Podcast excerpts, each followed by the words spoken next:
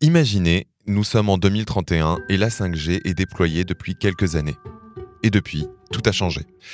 Les smartphones ont été complètement réinventés. Ils sont devenus si larges que leurs écrans sont maintenant pliables pour rentrer dans nos poches.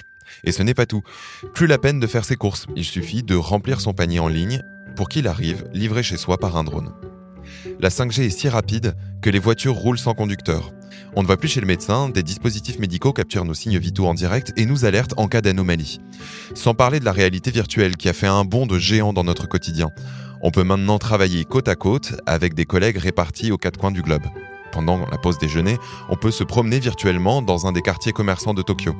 Et le soir, pourquoi pas assister au match PSGOM en tribune, mais depuis son salon. Toutes ces avancées, je les lis dans un article publié dans Radius, un média animé par VMware, une entreprise américaine de logiciels de virtualisation. En 2031, l'avènement de la 5G aura fait vivre une révolution qui aura bouleversé les usages et l'innovation. Revenons maintenant en 2020. En Europe, le calendrier du déploiement de cette technologie a été chamboulé ces derniers mois, alors qu'en Asie et aux États-Unis, la course à la couverture 5G est lancée. Mais alors, en décalant l'arrivée de la 5G, sommes-nous en train de rater une révolution? Je vous présente le mémo. Bonjour Marine. Bonjour Germain. Bienvenue à toutes et à tous dans ce nouveau numéro du Mémo, le podcast qui décrypte pour vous l'actualité du numérique. Aujourd'hui, on se penche à nouveau sur la question de la 5G, sur la transformation des usages qu'elle présage et sur ses futurs impacts économiques. Mais Marine, j'aimerais revenir sur cette idée d'innovation.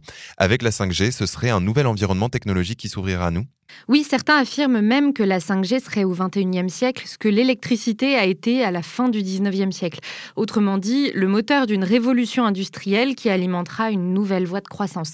Ce sont du moins les propos de Gilles Babinet, vice-président du Conseil national du numérique, sur l'antenne de France Info. Et on sait comment? Eh bien, un article du New York Times nous donne quelques pistes. Pour commencer, il faut comprendre que la 5G, ce n'est pas seulement de la vitesse. Vous avez déjà fait cette expérience d'un Wi-Fi très rapide, mais dès que 5 ou 6 personnes se connectent en même temps, le débit tombe. Eh bien, la 5G va permettre d'éviter cela en augmentant à la fois la bande passante et en diminuant le temps de latence. Mais surtout, et c'est là que c'est intéressant, la 5G permettra ce qu'on appelle le slicing, c'est-à-dire qu'on pourra garantir un faisceau du réseau pour les usages les plus sensibles. Et est-ce que tu pourrais illustrer ça par un exemple? Oui, bien sûr, imagine une opération chirurgicale avec deux médecins à distance qui doivent coopérer. Une bande passante stable assure la pérennité de leur échange, la possibilité d'échanger de gros volumes de data pour avoir de la vidéo en très haute qualité, et enfin une latence quasi inexistante pour que les médecins à distance puissent réaliser l'opération de manière synchronisée. Je vois. Mais finalement, les véritables usages vont émerger d'innovations qui dépendent de l'existence du réseau. Pas seulement, en fait, il faut garder en tête que le déploiement de la 5G est avant tout poussé par des usages existants et un besoin de décongestion des réseaux 4G. C'est en tout cas les propos que tenait il y a peu Emmanuel Paquette, journaliste spécialiste dans les nouvelles technologies, invité dans l'émission C'est dans l'air sur le sujet de la 5G. Il prend l'exemple d'un stade de foot. On pourrait croire, dit-il, que le public vit le match en direct, donc sans avoir à utiliser de smartphone, mais non. Les gens regardent les ralentis, partagent des stories et ça pousse le réseau existant à ses limites. Ce n'est qu'un exemple parmi tant d'autres, mais le journaliste conclut qu'on soit d'accord ou non, ces usages existent et ils appellent au déploiement de la 5G.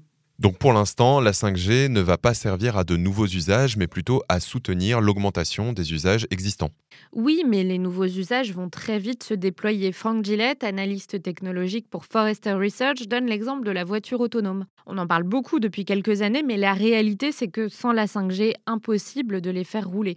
Alors que grâce à ce nouveau réseau, elles pourront échanger quasi en temps réel avec leur environnement, donc signaler leur présence aux autres véhicules ou analyser le paysage, la route, les obstacles pour une circulation en toute sécurité. Et ça, c'est grâce à la faible latence de la 5G.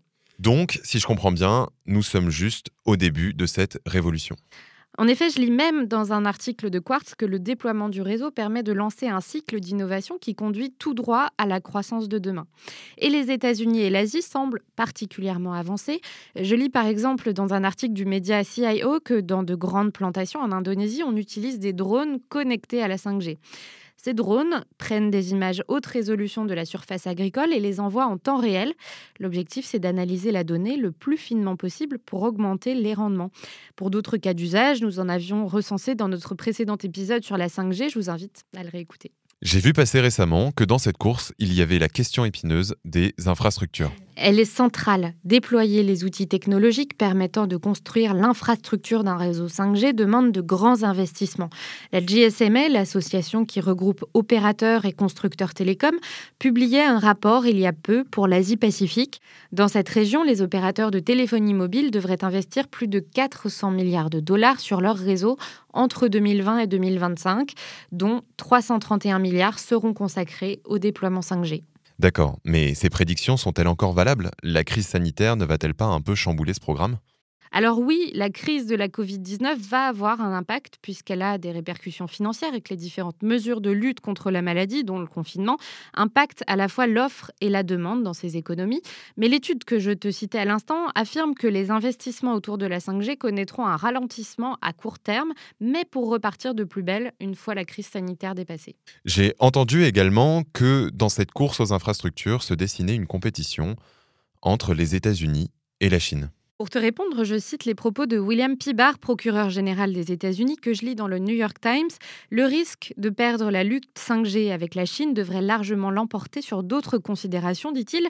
Pour lui, c'est l'avenir économique des États-Unis qui est en jeu. Il ajoute que pour la première fois de son histoire, l'Amérique n'est pas le leader d'un secteur technologique majeur qui sera à la base de l'innovation future.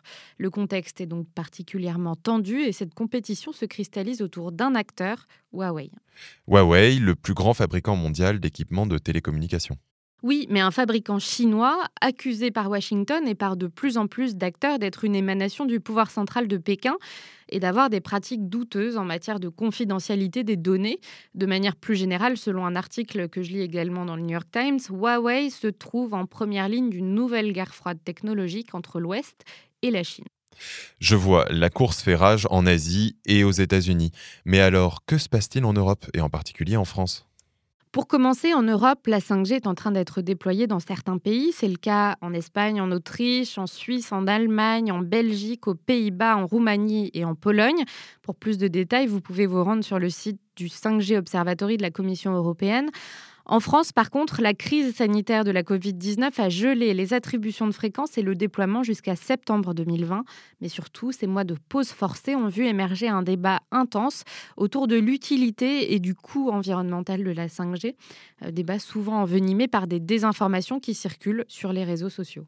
Cette fameuse rumeur qui liait les antennes 5G au coronavirus. Rumeurs qui ont tout de même conduit certains à brûler des mâts d'antennes au Royaume-Uni, mais aussi en France. Exactement. Sébastien Soriano de l'ARCEP, c'est l'autorité qui régule les télécommunications en France, analyse d'ailleurs que ces actes dépassent le simple refus de la technologie. Il signe une tribune dans Reporter, un média très engagé pour la défense de l'environnement, où il explique que si les réseaux de communication sont visés, c'est sans doute parce qu'ils sont vus comme les veines et les artères d'un système considéré comme irrespectueux de l'humain et de son environnement naturel. Il explique donc la stratégie mise en place par l'ARCEP, celle de l'ouverture de la 5G avec une évaluation régulière des fréquences et de leur impact, tout en ouvrant une plateforme de travail pour dessiner ensemble une technologie choisie et non subie. Donc si je comprends bien, il s'agit d'avancer tout en réfléchissant aux tenants et aux aboutissants de la trajectoire des usages de la 5G. Je dirais même que le point soulevé par Sébastien Soriano est essentiel. Il rappelle que la 5G est avant tout un réseau, un outil neutre, et comme tous les outils, ce sont les usages que nous inventerons qui détermineront si son impact est positif ou négatif. Merci Marine et merci à tous de nous avoir écoutés. J'espère que cet épisode vous a plu. Si c'est le cas, n'hésitez pas à le partager ou en parler autour de vous. C'était le dernier épisode avant notre pause estivale du mois d'août. Pas de panique, on a prévu quelque chose pour vos oreilles durant ces quelques semaines de déconnexion. Marine, c'était une très belle saison. Hâte de te retrouver en septembre pour décrypter de nouveaux sujets. Moi aussi, Germain, et un très bel été à tous. C'était Le Mémo, un podcast orange.